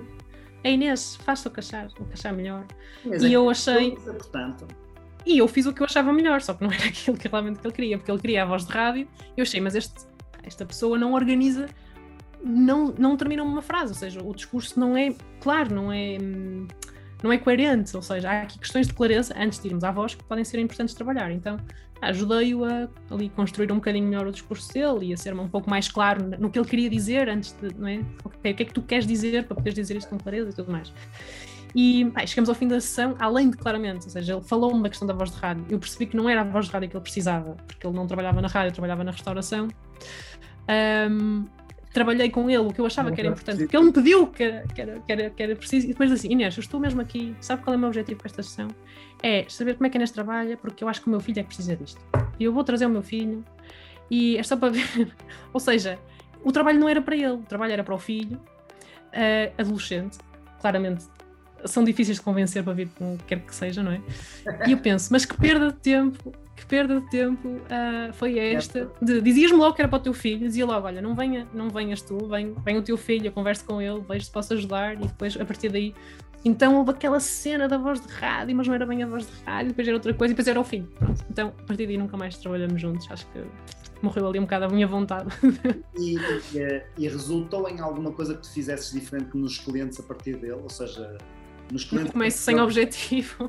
Pá, não, não, temos mesmo que, senão, não, não dá. Isso, isso Mas, mim, nisso agora? Sou, sim, sim, isso aconteceu-me agora há pouco tempo de uma, uma cliente que, enfim, mora em Nova York e eu vi, uau, tipo, enfim, uh, não é provavelmente uma localização que me procuro mais, eu trabalho mais aqui com o mercado europeu, mas um, uma senhora que está reformada, viúva e pá, está na altura de escolher a minha voz ah, quero trabalhar isto, quero avançar, quero fazer um trabalho deste género e tudo mais. Assim, mas qual é o seu objetivo? Ela, não sei, é só descobrir, ou seja, cenas, não é? Saber, assim, mas o que é que, mas vai usar, como é que vai falar? Assim, eu não falo com muita gente. Eu sou uma pessoa reservada, estou aqui na minha casa e tal, e tal, não ah, não há objetivo, não houve um encontro entre ela provavelmente tem um objetivo e acho que está mais uh, orientada a fazer, se calhar, um, um programa anual com é, um treino de voz que vai passando por várias coisas e vai explorando várias técnicas e tudo mais, que demora um tempo, até a pessoa, alguma das, de, é, daquelas coisas, ah, era mesmo isto que eu queria descobrir. Agora já está, agora já descobri o que é que eu queria. Mas esse processo a mim desgasta-me um pouco porque eu sou muito orientada tenho uma parte mais uh, vermelha, mais orientada ao resultado. Então, qual é o resultado? Isso dá-me pica, não é? De ver a pessoa atingir o resultado. Quando eu não sei qual é o resultado, fico um bocado às escuras. E, portanto. Eu precisava de um trabalho para descobrir qual era o objetivo que queria.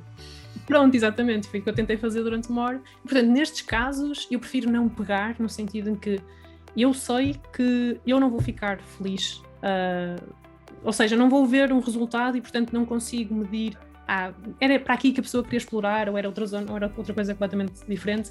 E acho que existe vocal coaching para isso, ou seja, mais artístico, mais exploratório, mas não é a minha cena, não é aquilo que me dá prazer, sabes? Eu gosto de ver um orador em palco e pensar, fogo, este gajo está mesmo a falar bem, valeu a pena aquelas sessões todas. Uh, não é aquela coisa só de já Marinar, navegar na maionese. Já vou pegar nessa do ver um orador em palco e dizer aquele tipo está a falar bem. Portanto, já vou pegar nessa para te perguntar outra coisa.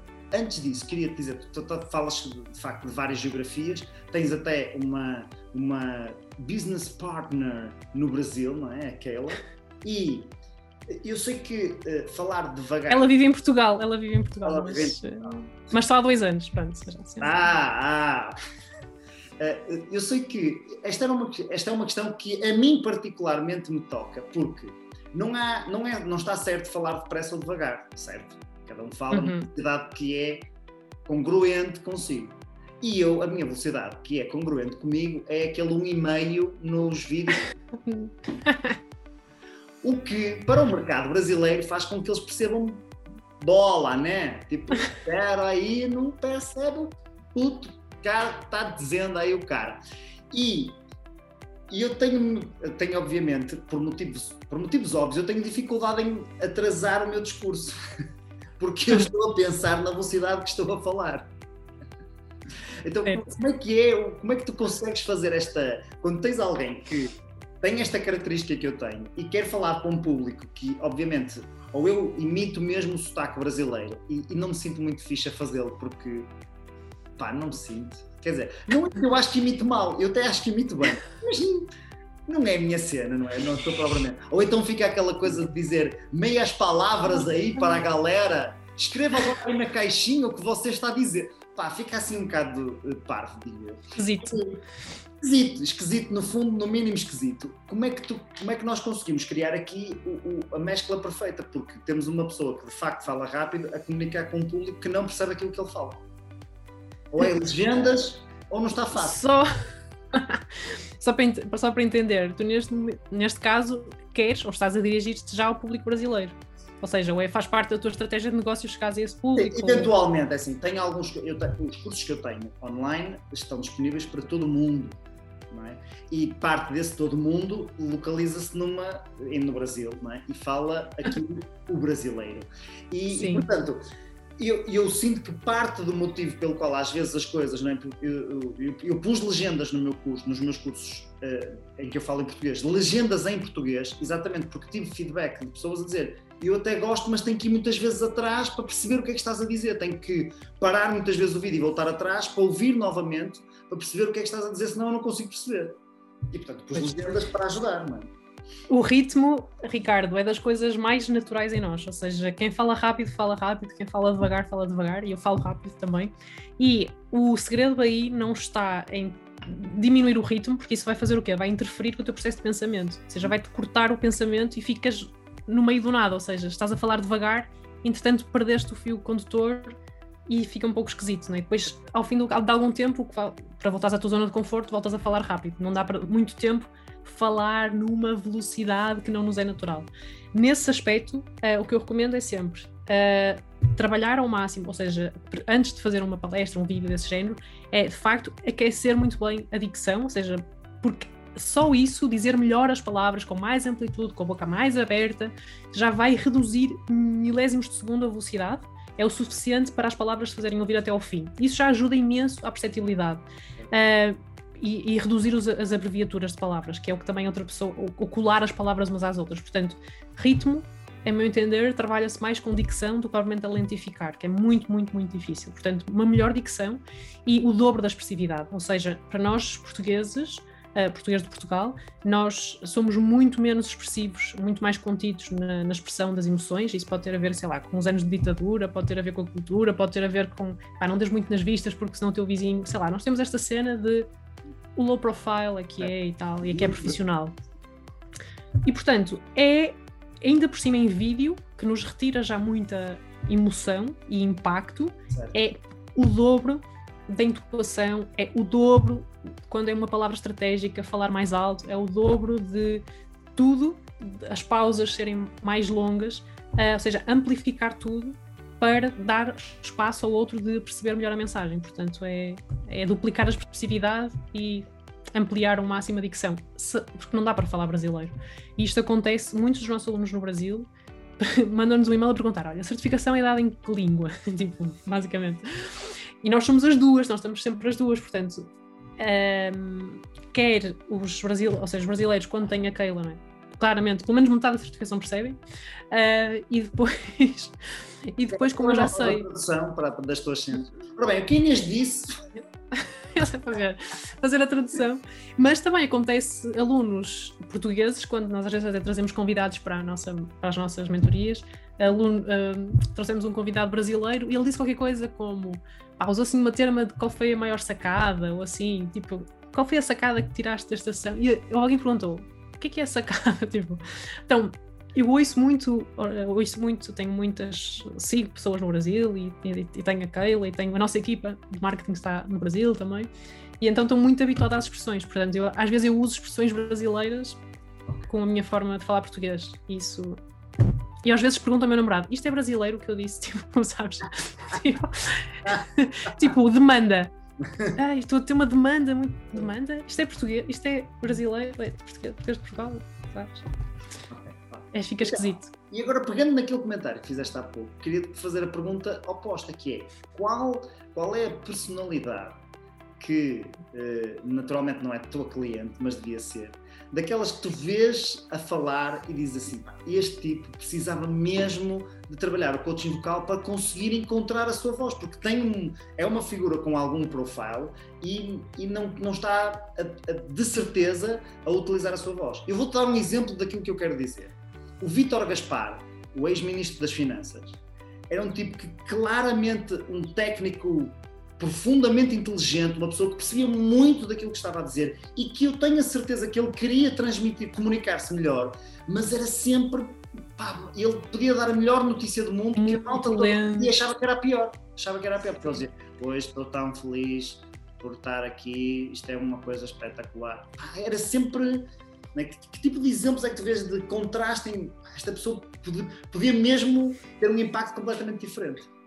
Sim, eu, eu acho que nós é só ligar a televisão mesmo, ou seja, para ter exemplos basta ligar a televisão uh, e vê-se muito isso na, no nosso meio político.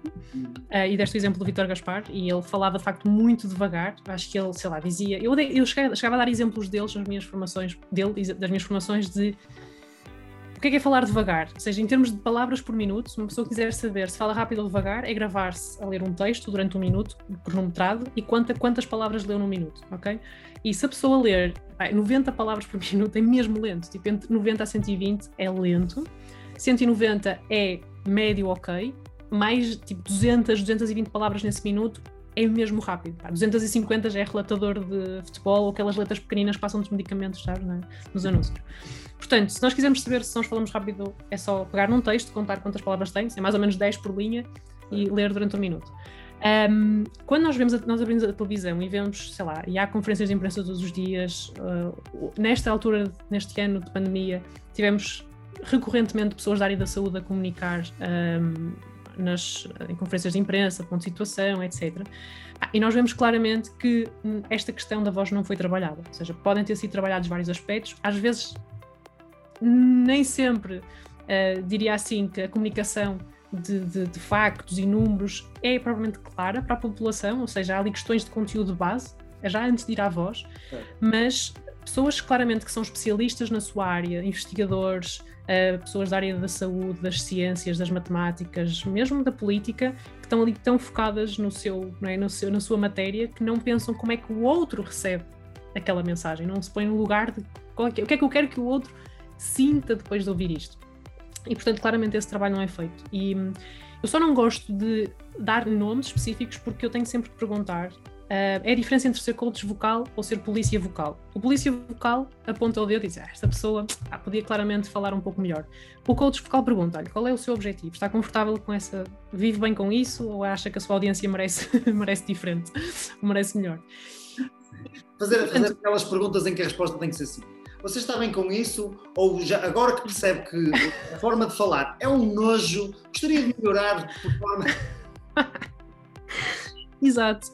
Porque, sabes, tipo, ok, todos nós temos coisas a melhorar, mas eu acho claramente as pessoas que têm exposição pública e que a mensagem afeta muita gente, seja nas empresas, seja na televisão, passam uma mensagem, eu acho que de facto tem, deveriam ter uma pensar um bocadinho melhor, ter um bocadinho mais uh, de responsabilidade na forma como passam a mensagem, sendo que o conteúdo é muito importante, diria que é muito, vem antes da voz, mas uh, acho que os nossos líderes acabam por ter esse problema. Portanto, temos os, os especialistas, aqueles que nós vemos claramente que, né, da área das ciências, matemáticas, uh, enfim, que estão ali um bocadinho da medicina, claramente não trabalham nestas áreas, e depois temos os políticos de escola política, que nós dizemos que os políticos não são todos iguais. Porquê? Porque os políticos, primeiro, podem cometer erros, os mesmos erros atrás dos mesmos, ou seja, repetirem-se erros do passado, e toda a gente sabe isso, mas de facto há uma escola de como falar a político. E isso irrita-me profundamente, porque. Pois é, como falar a político nos comícios e falar a político numa entrevista, não é? é Sim. Quando estamos no comício, temos de dar todas as frases. É uma... Porquê, meu? Porquê? Exato, porquê? E portanto, há isso. Se eu pudesse mudar, se eu pudesse mudar alguma coisa, era a trabalhar com os políticos numa altura em que eles ainda não estão viciados na imagem do que é que precisam de passar e possam ser um pouco mais normais, como pessoas normais. Ninguém fala assim, não é? Como se estamos a dizer num, num comício.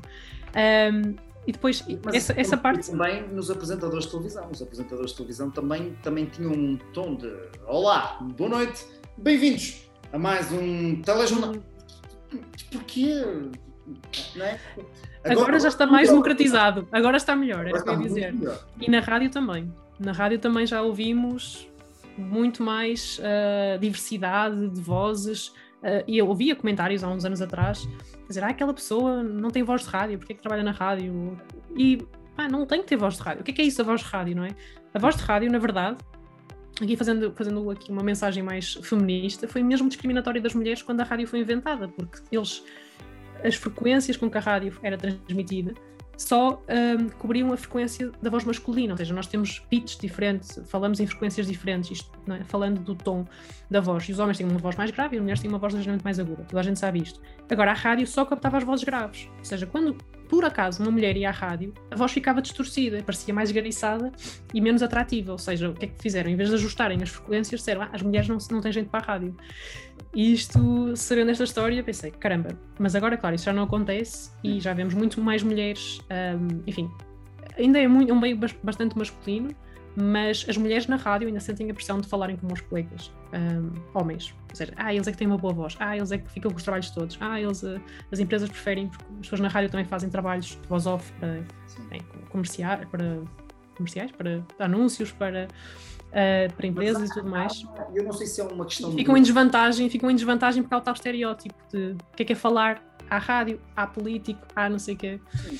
Não sei, eu não sei exatamente de onde é que vem esta.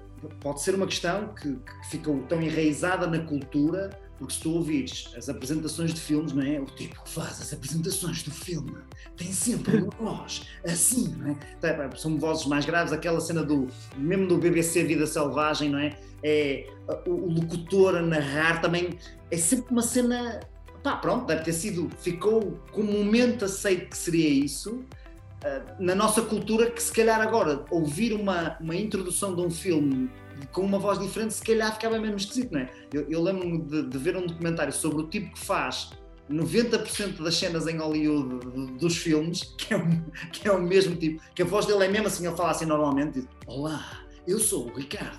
Pá, ele, é, é isto, né? Ele fala sempre assim. E, e é mesmo estranho sequer pensar numa voz, nem é uma voz de homem ou de mulher, é uma voz diferente daquela. uma voz diferente daquela, pode ser a minha. Uma pessoa propriamente tipo com a voz mais grave do mundo.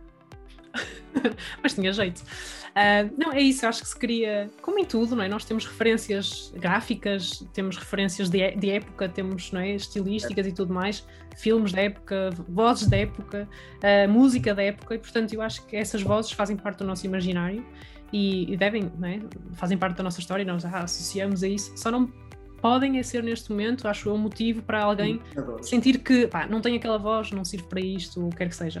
Mas há muita.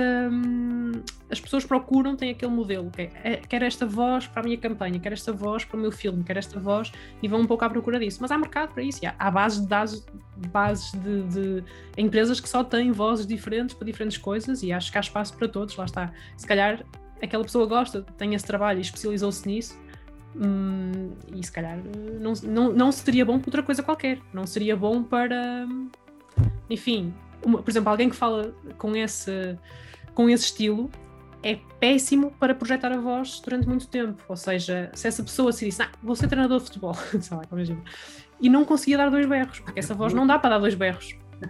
Olha, experimenta dar dois berros com essa voz de, de introdução de filme.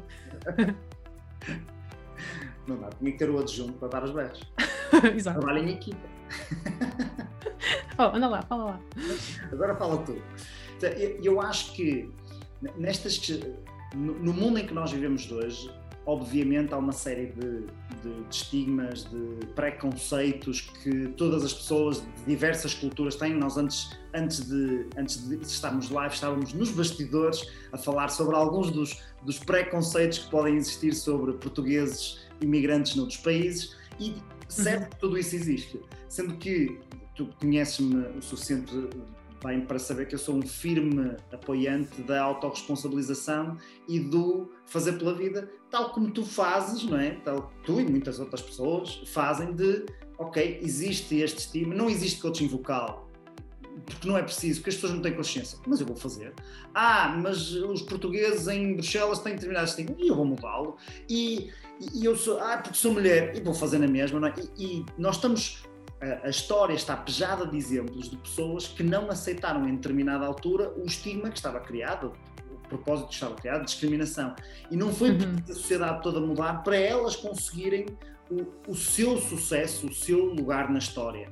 Obviamente que acredito que todos devemos trabalhar para ter uma sociedade mais uh, justa, mais aberta, com uma igualdade de oportunidades para todas as pessoas. No meu caso em específico, no teu caso em específico, no caso de cada um específico, depende principalmente de nós e não das sociedades, o que é que nós, o que é que nós podemos fazer o que é que nós, o impacto que nós podemos ter no nosso mundo. E é ir lá para fora a trabalhar com isto, não é? Muitas vezes a pergunta é qual é o objetivo, não é? Como, como tu estavas a dizer. Eu, eu acho que até mesmo para os políticos e para estes investigadores, muitas vezes eles não fazem a pergunta a si próprios de qual é a minha intenção, qual é o meu objetivo. Eu vou falar uhum. em público qual é a minha intenção, qual é o meu objetivo, qual é o meu propósito com esta comunicação. É uma, uhum.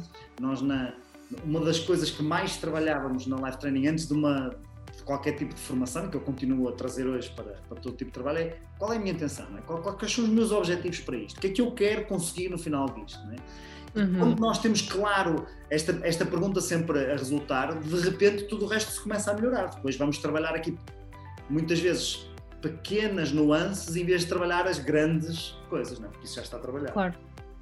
O, o, o, alinhamento desse, desse qual é a minha intenção, eu acho que, na verdade, eu acho que aprendi isso contigo, né? pensar na intenção, uh, porque acho que provavelmente tu fizeste-me essa pergunta quando eu comecei a minha, minha trajetória profissional. E quando nós definimos a intenção, conseguimos ter uh, quase um norte, ou seja, não é preciso definir especificamente o que é que vai acontecer para, mas qual é a minha intenção? É quase um abrir de campo para, um, enfim, atrair para nós aquilo que nós queremos e também nós movimentarmos o nosso foco e as nossas escolhas e decisões para aquilo que foi inicialmente a nossa intenção. E não tem mal nenhum que a nossa intenção mude com o tempo. É, se calhar a minha intenção uh, durante os primeiros anos em que eu trabalhei ah, era levar o coaching vocal tipo aos, a todos os cantos, sabes? Não, não digo do mundo, mas claramente a minha intenção inicialmente foi muito sensibilizar terapeutas da fala uh, nestas áreas, portanto, falar disto em congressos, pensar, mas coaching e terapia da fala, a minha intenção era trazer o coaching para a terapia da fala, uh, através da voz, mas não só, porque eu acho que o coaching é válido para áreas clínicas, áreas de saúde, em qualquer outra das áreas. E agora fico mesmo feliz, lá está, porque a minha intenção não era, ah, agora toda a gente tem que achar que coaching vocal é a próxima grande coisa, não, não, e vamos ter todos coaching vocal. Não era isso, era, ok, o coaching é muito válido, em qualquer área da terapia da fala. E agora fico muito feliz de ver já o coaching a ser parte integrante do currículo uh, da terapia da fala uh, dentro do, das, das, universidades, que antes não acontecia, e ver, pá, bolas, isto não é que eu tenha sido, houve muitas, na altura, várias pessoas que fizeram estas formações e, e fizeram esse caminho, mas éramos poucas pessoas, éramos que eram, sei lá, uma mão delas só. E neste momento já há muitos terapeutas da fala com certificação em coaching a ajudar as pessoas de uma outra forma ou a fazerem auto-coaching também em si, que também ajuda, porque nós que cuidamos de outras pessoas também temos que fazer muito auto-coaching para cuidar de nós e estarmos bem e estarmos equilibrados com isso. Portanto, é muito importante, como estavas a dizer, a autorresponsabilização e qual é a minha intenção. E não é por ser difícil que, pá, agora vou. É demasiado difícil, uh, mas eu não posso ficar num canto à espera que os clientes me descubram. Não posso ficar à espera num canto que as pessoas acordem de manhã a pensar ah, o que eu precisava mesmo hoje era fazer coaching vocal. Isso não vai acontecer. Podes, é podes ficar. Vais ter um resultado diferente do que se não ficares. Exato, exato. E por isso eu diria que é muito importante essa intenção e é muito importante pá, confiarmos no nosso trabalho, confiarmos uh, no, no work in progress. Acho que muitas pessoas não empreendem ou não formam a sua empresa ou não divulgam o seu trabalho ou não criam as suas contas nas redes sociais ou não fazem o seu canal de YouTube ou atrasam ou protelam projetos porque não está pronto ainda, porque ainda não está perfeito, porque ainda não está. Isso é mesmo o maior, o maior erro que o empreendedor pode fazer. Nós temos que. Pá, o empreendedor tem que saber que vai ouvir muitos nãos e que vai ter que ouvir feedback e coisas que não vão estar, ou seja, vão ter que ser necessárias de ajuste, é? e, e, de estar aberto e querer esse feedback, acho que isso é um hábito de alta performance, estar aberto, procurar ativamente feedback de outras pessoas e não nos fecharmos a pensar que nós estamos a fazer é o melhor do mundo e que vai estar perfeito e tudo mais, porque não vai estar. Então é sempre um trabalho em contínuo um, e não levar a rejeição e ouvir os nãos como uma coisa pessoal, que é, epá, ouvi três nãos ou dez nãos, o meu trabalho não vale nada, se calhar não estou a bater à porta certa, não estou, eu não acho que as pessoas precisem mais ou menos de coaching vocal. Eu acho que há pessoas que valorizam mais ou menos o coaching vocal. Eu tenho aqui procurar as pessoas que eu sinto que valorizam mais esta área em detrimento de outras que eu posso passar 10 anos a convencê-las que não vão que não vão fazer. Então é para qualquer empreendedor que é qual é qual é a minha intenção, não é? Qual é o qual é o, o a marca que eu quero deixar no mundo, não é? O que é que eu quero e acho que nós eu sinto, sinto isso, que nós devemos deixar um mundo melhor do que o que estava antes de nós cá estarmos, não é? Uh, qual é o meu contributo? Bah, e darmos o, nosso, darmos o nosso melhor dentro dos limites da nossa saúde, do nosso bem-estar, do nosso equilíbrio, ah, mas lutarmos por aquilo que acreditamos e ir, ir para a frente com tudo, não é? Ficarmos a ouvir as vozinhas que aparecem lá atrás, às vezes as nossas vozinhas, não é? Uh, ali a sabotar, ou às vezes outras pessoas que, pá, que não têm um espírito muito empreendedor e pensam, mas vais-te chatear para quê? É, é, essa, essa, é a tal questão do feedback que às vezes é, é, é uma mistura fina que nós temos que, que, lidar, que é, por um lado, eu tal como tu, acredito que o feedback é mesmo, não é, o pequeno almoço dos campeões e que só o feedback é que nos ajuda a crescer para outros patamares. Por outro lado, há muitos feedbacks que não estão direcionados ao crescimento, estão são feedbacks sobre os medos da própria pessoa. São feedbacks de isso não vai funcionar, ou isso nunca resulta, ou isso não tem jeito nenhum, ou não. Uhum. Ou seja, na, na, na, cabeça de alguém que está à procura, isto, seja ele líder dentro de uma empresa, tenha ele a sua própria empresa, trabalhe por conta de outra, por sua conta, seja aquilo que for. Há aqui uma mistura fina que nós temos que trabalhar entre como é que eu ouço todos os feedbacks, porque eu quero ouvir todos os feedbacks de todas as pessoas, dos tipos que não gostam, dos que detestam, dos que insultam e dos que adoram, e depois tenho que passar aqui um filtro entre, ok, o que é que disto faz sentido e eu posso aplicar para crescer, e o que é que disto eu tenho que pôr no caixote de lixo porque não é sobre mim, é sobre eles ou sobre qualquer Sim. Esta mistura Nessas, isso, é, é super, isso é super interessante, Ricardo, e tocaste num ponto mesmo, mesmo fulcral, que é um, pá, eu tinha uma cliente, nutricionista, que o objetivo dela era fazer vídeos para o canal do YouTube. Pai, nós trabalhamos imensas coisas, na voz, na, na clareza, na organização da mensagem, série de coisas. Ela começou a fazer esses vídeos. E o que é que ela fez? Mostrou à família, não é? Claro, mostrou ao marido, o marido, pá, sim, ok, está bom, não sei o quê. E depois ela mostrou, acho que foi a um tio. Estás a ver? Uma cena assim, tipo alguém da família, mas não era alguém mesmo próximo, era o tio dela. E, pá, e a pessoa basicamente, ah, mas isto, epá, olha este vídeo, então, mas olha ali, tu enganas naquele bocado. Olha ali, parece que não disse esta frase bem. a tua voz não está assim tão boa. Ah, disse assim uma série de coisas mesmo, sabes? E eu perguntei: olha, o teu tio alguma vez fez, alguma vez fez um vídeo na vida dele? E ele, ah, não, acho que não. Ah, o teu tio é o teu cliente-alvo? É uma mulher que precisa de emagrecer? Ah, também não. Pá, estás a ver? Tipo, acho que o feedback de qualidade é ou vem de um profissional, pá, que nós reconhecer, alguém que, que nós temos ajuda, pá, quero o teu feedback sobre isto, alguém que, pá, das nossas relações, que queira pá, o nosso bem e o nosso sucesso, que está focado em trazer-nos, é? em dar um feedback uh, que é um feed forward, não é? Tipo, ok, o que, é que, que, é que tu podes melhorar mesmo para isto? Não é só deitar abaixo. Uh, pá, ou seja, ou de facto, o feedback deve ser do nosso cliente-alvo, nós devemos ouvir o nosso cliente-alvo, não os outros que não são cliente-alvo, porque então vamos estar a fazer um, tentar agradar a um público que não é o nosso. Não, não, é. ou de um profissional, de um coach que nós contratemos para esse aspecto em específico, pá, ou alguém que nos é mesmo muito querido e que nós sabemos que quer o nosso bem e que está ali para a nos puxar para cima e tudo mais. Uh, portanto, é mesmo, acho que devemos ouvir feedback, mas também temos que filtrar o feedback pá, que nos é dado como aquela prenda pá, daquele tio ou daquela tia que no Natal nos dá uma prenda, pá, mas que não pensou propriamente, sabes? Vamos olhar para aquilo e pensar, pá, obrigada, mas eu não tenho não é, que ficar com isto para já sempre. Meias, por acaso já tinha meias, mas. Já tinha estas meias, tipo, pá, então há algum feedback que nós recebemos que é mais sobre o outro, muitas vezes é mais sobre o outro do que sobre nós, e nós temos que filtrar um pouco essa, Sim, essa parte. Eu acho que é importante há sempre alguma coisa a aprender e alguma coisa a retirar se quisermos bem. Às vezes nem vale a, é tão pouco que não vale a pena, mas vale arriscar tudo, mandar para fora, porque o mesmo feedback vamos ouvir de outra pessoa mais interessante. É? Mas se uhum. calhar até podíamos olhar e dizer assim, ok, então o que é que ele disse? Olha, enganei-me aqui nesta parte, ok, então vou trabalhar aqui estas partes certas. E o resto descartar porque, pronto, não é? Toda a emoção associada ao feedback se calhar não era interessante.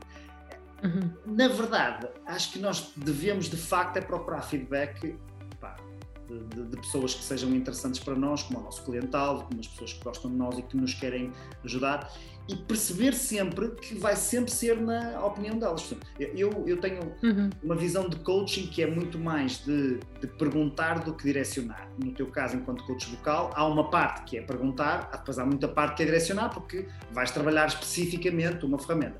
Eu, quando, uhum. sou, quando estou no, na minha pele de formador, também faço muito mais direcionamento que perguntas, porque estou a dar uma formação sobre um tema específico. Portanto, há uma parte, utiliza a ferramenta de coaching para ajudar as pessoas a ganhar determinada consciência, mas depois há uma parte que é direcionar, que é, olha, e as ferramentas que nós vamos trabalhar hoje sobre comunicação, sobre vendas, sobre liderança, sobre, são estas. E, portanto, quando nós procuramos de facto esses feedbacks interessantes, aí estão as, as, as pérolas que nós conseguimos uh, ajudar para crescer. Temos é que ser uhum. inteligentes na forma como fazemos esta, esta mescla, porque há aqui uma mistura fina que pode resultar muito mal. Sim, eu acho que numa fase muito precoce, precoce em que a pessoa não está muito confiante ainda sobre alguma coisa, ter um feedback não especializado e não direcionado pode mesmo matar um bom projeto ou pode matar uma boa, sabes? E por isso e há, há, pessoas que não sabem dar feedback, simplesmente. Não sabem dar feedback. É como o outro que chamou o tal o teu cliente, né, que chegou, chamou o fulano ao palco e teve-lhe a descascar, achar que aquilo era a melhor coisa do mundo e que ele saiu de lá super motivado. Ele estava convicto que estava a fazer uma cena espetacular. Estava a fazer, exato, exato. E portanto, há pessoas que não sabem dar feedback e não têm a noção do impacto que isso tem na outra pessoa, não é? Na parte emocional, na parte, enfim. Por isso. Para pessoas diferentes, a forma de dar feedback é diferente. Eu, se calhar, a ti dar-te um feedback de uma determinada maneira e ao Manel dar-lhe outro, porque o Manel é uma pessoa diferente, o Manel entende as coisas diferentes. Portanto, mais uma vez, tal, tal como a voz, não é? Não temos de ser todos suaves e meios e profundos, às vezes. A dar feedback, é dar. Exatamente. Às vezes pode ser aquilo que se chama aqui no Norte, pode ser levar uma pisada. Pronto, às vezes o gajo precisava. De... Depende, não é? Depende do da pessoa, do momento, da situação. Claro. De, não, é? há sempre uma, uma adequação a isso. Sim, mas eh, tendo em conta que provavelmente quem nos está a ouvir são pessoas que são empreendedores ou que têm um negócio ou que são, ou que, enfim, que têm, têm de facto um projeto no qual dão de si, têm muita parte de si. Uh, a, a forma como, pelo menos, eu fiz no meu percurso e resultou foi: ok, qual é o próximo passo do meu negócio? O que é que eu quero, o que é que eu preciso de aprender agora? O que é que eu preciso aprender a seguir? É LinkedIn, é LinkedIn, é vendas, é vendas, é voz, é voz, é não sei o quê. E o que eu fiz até agora foi uh, procurar sempre um especialista ou alguém que eu, que eu reconhecesse que nessa área dá cartas ou que essa pessoa vai me dar provavelmente um feedback melhor em menos tempo do que eu estar a tentar encontrar isso de forma estruturada na internet ou consultar muita gente. Então, pá, eu tive uh, uma pessoa que me ajudou com a escrita quando eu estava a escrever o livro. Quando, quando me ajudou com a escrita, estou a dizer, não escreveu, não, não, estava, não, não entrou no conteúdo, mas eu tive aulas sobre vírgulas. Pá, onde pôr as vírgulas numa frase, estás a entender? E eu sei que esse processo de coaching paralelo a escrever. Essas aulas, todas as pessoas, antes de abrirem uma conta no Facebook, deviam apresentar o certificado que tiveram essas aulas. As aulas. Então eu contratei um escritor que já era, não é, bem sucedido para o nicho dele, também não é exatamente o meu nicho, mas que era bem sucedido, que sabe escrever e tudo mais, pá, ensina-me o que é que preciso, que regras é que eu preciso ter quando estou a escrever pá, um texto que não é para mim, que não é um texto técnico, que é um texto que tem que ser simples, acessível. Então, eu fui procurar essa pessoa quando quis uh, mudar a minha marca, ok? E vou procurar alguém que é especialista no meu, no meu nicho, no meu público. Quando eu quis trabalhar, uh, ou seja, eu tenho vários mentores ou mentoras consoante aquilo que eu preciso em cada momento. E não me lembro de nenhum ano da minha vida em que não tivesse a fazer um processo de mentoria ou coaching com alguém. Porquê? Porque isso acelerou em 10 anos, uh, se calhar o que muita gente faz em 30. É? é? isso que é, é para isso que serve o coaching, é para ajudar eh, a pessoa a escalar de uma forma mais efetiva, sem tanta frustração, sem tanta bater com a cabeça nas paredes. E portanto, se eu quero ter formação em vendas, vou-te procurar a ti e não estar a pensar como é que eu vou vender, como é que sabes? E às vezes a pessoa pensa, mas eu vou investir e é muito dinheiro. Pá, ainda é mais dinheiro o custo de oportunidade, o que não estás a ganhar por não saber disto. Vai depender sempre, mais uma vez, depende sempre dos objetivos e do, dos formatos. Não tem que ser nada, mas há caminhos e caminhos. Não, é? não eu, eu, costumo dizer que não há fórmulas, não, não há magia, a magia não existe. O que existem são fórmulas mágicas, que é uh, ferramentas e técnicas que quando eu aprendo, aplico e domino, produzem de facto resultados mágicos, não é? que é, ok, hum. não é magia, porque não há. Se, ele tirou uma carta de lá, a carta estava lá. É, é, estava lá. Ah, mas ele mostrou e estava vazio. Estava lá, estava lá. Eu, não, não há magia. Mas existe um conjunto de técnicas que parece que produzem estes resultados mágicos. Quando nós encontramos de facto as pessoas para fazerem isso, é ótimo. Inês, estamos a chegar aqui ao final da nossa conversa. Que estávamos a, estamos a chegar ao final, porque pronto, eventualmente porque tens que fazer outras coisas. Tenho uma consulta, tenho, tenho agora uma, uma consulta às 5. tenho, que, tenho que abandonar. Mas queria, queria te fazer uma pergunta que já fiz em off para tu ires pensando nisto. Portanto, agora. Ei, não pensei, não pensei. Não pensa, pronto, é assim. E eu fiz esta pergunta, vou já dizer aqui aos nossos, aos nossos telespectadores, aos nossos Facebook aos espectadores, ao YouTube aos espectadores, eu fiz esta pergunta à Inês no início para lhe dar tempo para pensar. E ela não pensa. esteve aqui dedicada a falar connosco e não pensou em nada. Isto é inadmissível. Para a próxima faço uma pergunta de surpresa. A pergunta é: qual foi a pergunta que ainda não te fizeram numa entrevista que gostavas que tivessem feito? E se tu não tiveres nenhuma, eu tenho mais uma pergunta. Eu fui sincera quando pensei que realmente não pensei. Esqueci-me completamente que ia ter a pergunta uh, surpresa agora no final.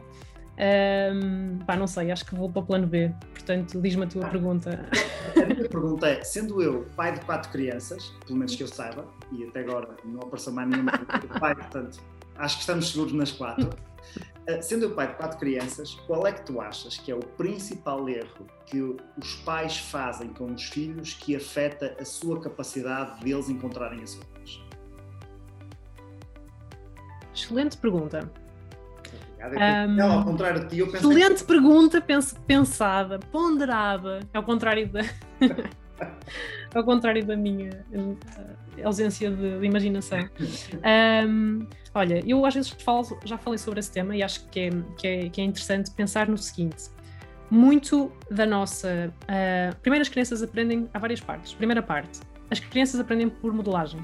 Ou seja, aquilo que nós, a forma como nós nos expressamos, nós, os pais, não é? eu não sou mãe ainda, mas sou tia, uh, e a forma como nós vivemos, vivemos a nossa infância, olhamos para os nossos pais como modelos de comunicação. Ou seja, se eu quero que o meu filho ah, fale bem, que tenha confiança, que tenha. Ah, Deixa-me ser um modelo também disso para ele, não é? De dar, ser congruente com, com isso. Portanto, quer eu queira, quer não, inconscientemente, uh, os nossos os filhos modelam sempre os pais.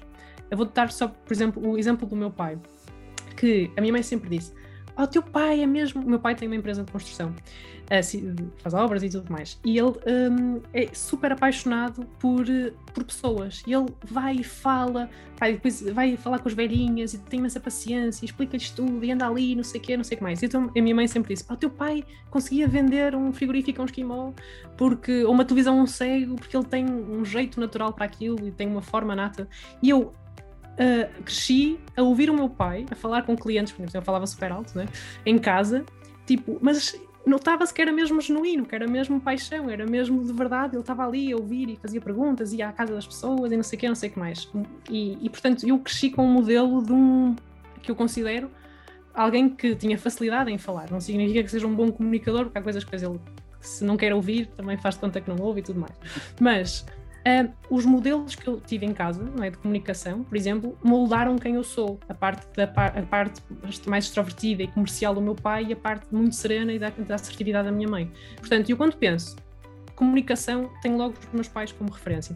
Por isso, acho que é importante o modelo que damos aos nossos filhos. Quer dizer, eu não quero que o meu filho grite, mas eu grito com ele, pá, não é congruente.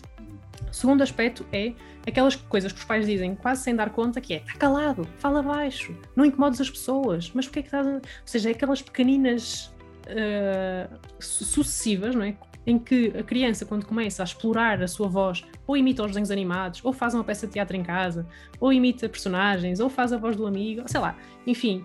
E nós fechamos logo as crianças numa caixa. Tipo, não, não faças barulho, não incomodes. Isso passa ou seja, a pessoa cresce com essa questão do não incomodar, não é? Ter que pedir licença para falar. Um, e quando chegamos à idade adulta, não, mas dá as tuas ideias, pensa fora da caixa, uh, não é? Vai e motiva as pessoas, ser inspirador, mas eu não tive oportunidades na minha vida de explorar a minha voz, não é? Sem regras, sem, uh, ou sem demasiadas regras, uh, e por isso dar mais alguma liberdade de exploração às crianças acho que é importante e incentivar a que elas explorem esse instrumento vocal. Ah, claro que há regras e não, é, há alturas em que não é para gritar e não é para gritar mesmo, uh, mas dar mais liberdade. Há momentos essa. em que tem mesmo que estar, tem que falar baixo. Exato. Não podem explorar a voz deles. Agora é não... Exato, mas há momentos em que há, há momentos em que, haver podem, momentos, tem que haver os tem que haver os momentos. Exato. Exato, não pode ser só os momentos em que não dá, não fala, não diz, não é. Um, e, e depois, desde muito cedo, um, e hoje as crianças são completamente diferentes que nós éramos, não é? Mas pá, incentivar mesmo, fazer uma apresentação em casa para a família, para os pais, fazer um vídeo, ajudar a pessoa, ajudar as crianças a estarem mais à vontade com a sua comunicação uh, desde, desde pequeninas. Ou seja, vejo uma, uma enorme diferença do que aquilo que lhes é pedido mesmo na escola versus aquilo que nos era pedido na escola. Pois, não tem nada a ver. A, a Dani e o Miguel têm 8 e 7 anos respectivamente e fazem apresentações regulares para os, para os colegas, para outras, outras turminhas dentro da escola, para nós pais já fomos lá não sei quantas vezes eles fazem e são eles que apresentam. Há uma. Hum. Eu, na minha altura, a apresentação que eu fazia era mandar umas piadas para os colegas, era, era, era tentar, tentar não ser posto na rua. Exato, e não levar umas reguadas e pronto. Mas acho que isso está a mudar. Tá, isso, acho sim, acho que sim. Isso está a mudar e isso é, acho que vai, vai se notar daqui a uma geração, ou seja, quando estas crianças forem adultos e estiverem, uh, enfim, à frente das suas, dos seus negócios ou trabalharem por conta de outros, o que quer que seja, mas vai se notar que essa comunicação uh, vai ser mais eh, são mais, mais facilmente foram gravados, foram viram sem vídeo, ouviram a voz gravada. Há pessoas que a primeira vez que ouviram, que ouviram a sua voz gravada já, era, já eram adultos, portanto, que choque. e uma criança não vai ter esse choque. Pensar, ah, mas esta é a minha voz, mas isto é. Portanto, isso facilita. Por outro lado, um, vai criar também questões, estamos tão habituados ao digital que também pode criar algumas dificuldades de interação pessoal. No outro lado, temos o Facebook. Uh que, com todas as vantagens, eu, eu, eu, acho que as redes sociais não são um demónio, nós é que fazemos das redes sociais aquilo que nós quisermos que elas sejam. Não é? é um instrumento que pode ser uh, utilizado para o bem ou para o é como, é, é como a energia nuclear. E, e, nessa perspectiva, eu acho que a, a, habituação ao Facebook enquanto ferramenta de teclar, Facebook, WhatsApp, TikTok, estás, estás fora, Ricardo. Qual Facebook? Os meus sobrinhos já nem sequer têm conta no Facebook, isso é só TikTok. Instagram. O TikTok, por outro lado, dá para eles se expressarem e para terem a sua voz e não sei o quê. Por outro lado, acho que o Facebook retira alguma da interação social, mas também o TikTok, como são coisas digitais, retira alguma da quando eu estou fisicamente com outra pessoa, como é que eu me comporto? Porque não vou estar a gravar um vídeo, não é? é vai ser preciso uma personagem. Vai ser preciso ter coaching para tornar as pessoas humanas numa interação cara a cara. Há, há um, um, comediante que eu acho que é absolutamente genial chamado Bo Burnham, que tem um, um na Netflix agora o, o, o novo especial dele chamado Inside. E a certa altura ele está ali a fazer uma, uma deambulação de este mundo físico que nós vivemos é apenas uma, uma preparação para o muito mais importante mundo digital, não é? Devemos interagir com ele como um mineiro na mina. Vai até lá embaixo, tira o que precisa e depois volta cá para cima, porque isto é que é importante.